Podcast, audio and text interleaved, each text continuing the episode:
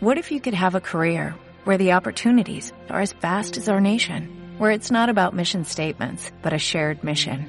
At U.S. Customs and Border Protection, we go beyond to protect more than borders, from ship to shore, air to ground, cities to local communities. CBP agents and officers are keeping people safe. Join U.S. Customs and Border Protection and go beyond for something far greater than yourself. Learn more at cbp.gov/careers. Bueno, estábamos de San Agustín, de las violetas, bueno, un ramito de violetas estuvo cerquita, cantando en Balcarce ya por el 70 y algo. Eh, eh, Gianfranco Paliaro. ¿Cómo le va, Schweizer? ¿Cómo anda usted, mi amigo Gustavo? Buenas tardes. ¿Qué tal, Eduardo Gallego? ¿Cómo están? Aquí estamos, sumamos también a Carlitos Suárez hoy. ¿eh? Este, ah, Carlitos también, un abrazo para él. Bien, gracias. Bueno, ¿qué tenemos? Bueno, estamos terminando las vacaciones de invierno, ¿no, Eduardo? Y bueno, La Plata siempre es muy visitada en este periodo y uno de los lugares eh, más visitados por todo lo que significa es la, Plaza San Martín, ¿no? Por todo su entorno y por su historia. Y lamentablemente como está me da lástima.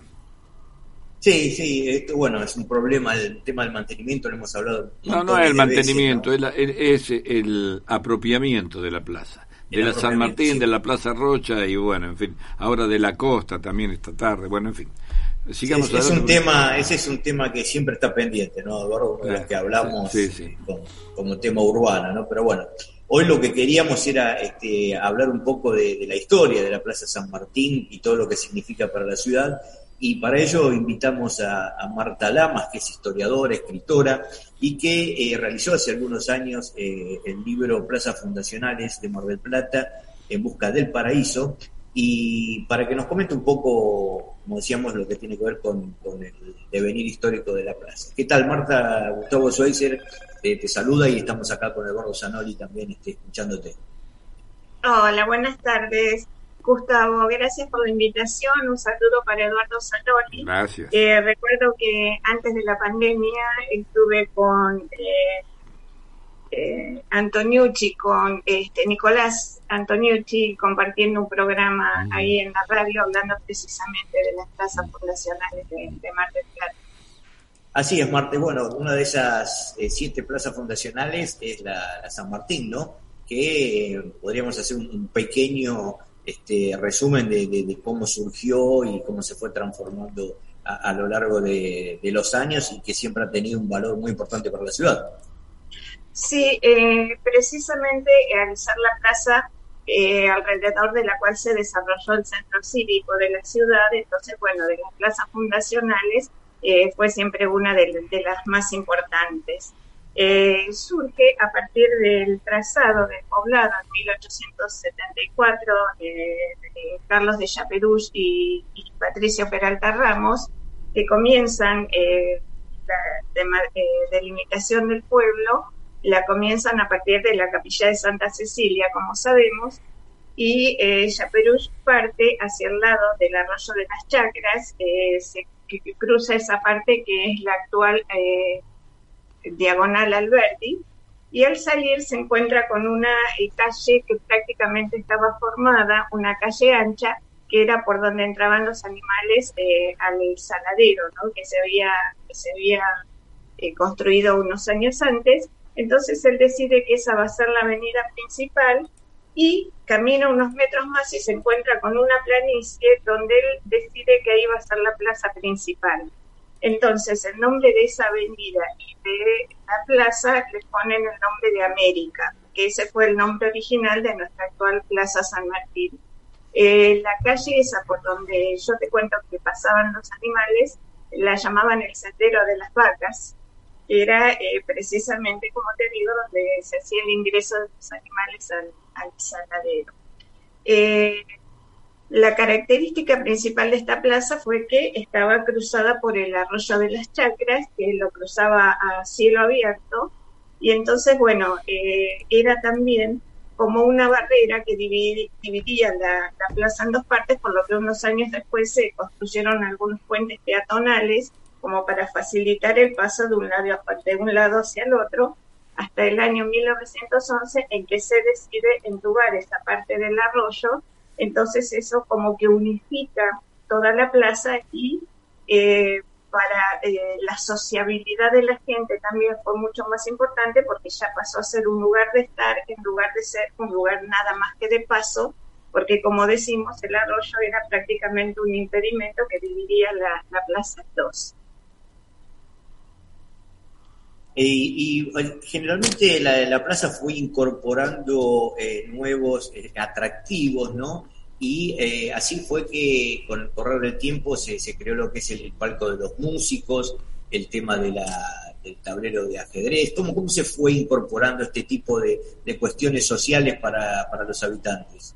Claro, eso fue eh, ya un tiempo después, pero en los primeros años eh, se fue conformando, como decíamos, el centro cívico alrededor de la plaza, ya que eh, se creó eh, la municipalidad. La primera municipalidad comenzó a funcionar en las actuales avenidas, eh, Avenida Luro e Hipólito Yrigoyen, pero enfrente de donde está ahora, en donde funciona el Canal 8, ahí se alquilaba una casa y ahí fueron las primeras oficinas municipales hasta que se construyó el primer edificio municipal en el lugar donde está la actual municipalidad que fue eh, demolido en la década del 30 para que en 1938 se inaugurara el actual edificio municipal que fue eh, eh, construido en ese año, pero que fue proyectado por Alejandro Bustillo.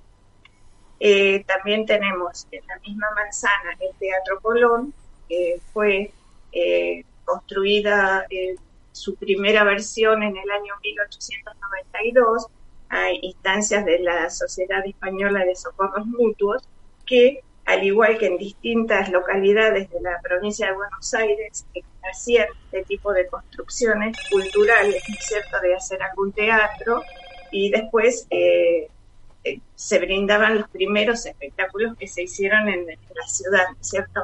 Ese edificio fue demolido prácticamente en su totalidad en el año 1924 en que se construyó el actual Teatro Colón y fue una de las obras que se hizo para conmemorar el cincuentenario de la ciudad, ya que en 1924 se cumplían los primeros 50 años de, la, este, de lo que se denomina la Fundación de Mar del Plata, de 1874.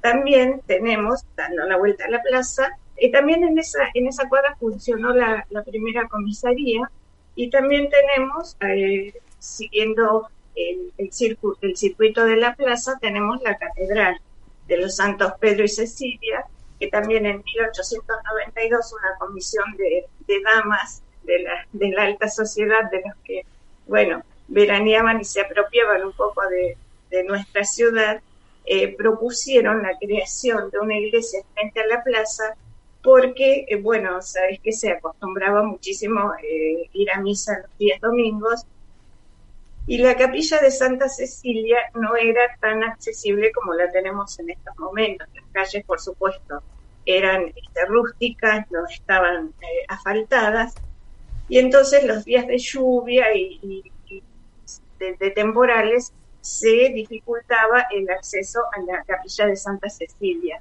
Entonces se propone hacer esta comisión de damas, eh, la, eh, construir una iglesia más importante que deriva en la construcción de la catedral que en 1905 fue eh, consagrada y en 1912 fue consagrada con el nombre de la iglesia de San Pedro. Y en 1912, que se traslada toda la documentación que había en la capilla de Santa Cecilia, viste que las capillas antes en los pueblos eh, se anotaban los nacimientos, las defunciones, los casamientos, es decir, era un poco como el registro civil que no existía en ese momento. Y bueno, se traslada toda la documentación hacia, hacia la iglesia de San Pedro y a partir de 1912 toma el nombre de la iglesia de los Santos Pedro y Cecilia. Y también tenemos la escuela, la escuela número uno, que, todavía eh, está ahí, es por supuesto la escuela más antigua de, Mar del Plata, pero que comenzó a funcionar eh, en dos calles más atrás de lo que está ahora, entre las calles 3 de febrero y 11 de septiembre, con el nombre de asilo San José, y era nada más que para varones. y unos años después se crea la escuela para, niñas y se hace en 1916 eh, se hace el edificio actual de la, de la escuela número uno.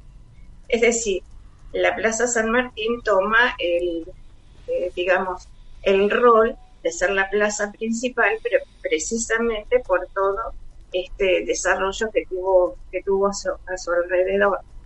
Eh, también eh, podemos comentar que al igual que en las otras plazas fundacionales, digamos que Mar de Plata contó con siete plazas fundacionales en su, en su plano inicial, a medida que eh, se iba, iba transcurriendo el tiempo, al no tener Mar de Plata una forestación autóctona, se iban haciendo pequeños viveros en las, distintas plazas para ver, probar qué especies se podían adaptar a, la, a nuestro clima entonces la Plaza San Martín no, fue la excepción, tuvo un pequeño vivero, también se instaló un molino, porque lógicamente la provisión de agua era a través de los molinos de viento.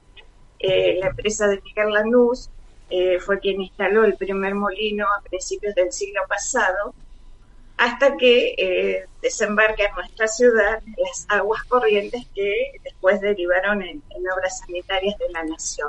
Muchísimas gracias. Ay, le cuento, tenemos una foto eh, corriendo una competencia eh, en el arroyo Las Chacras.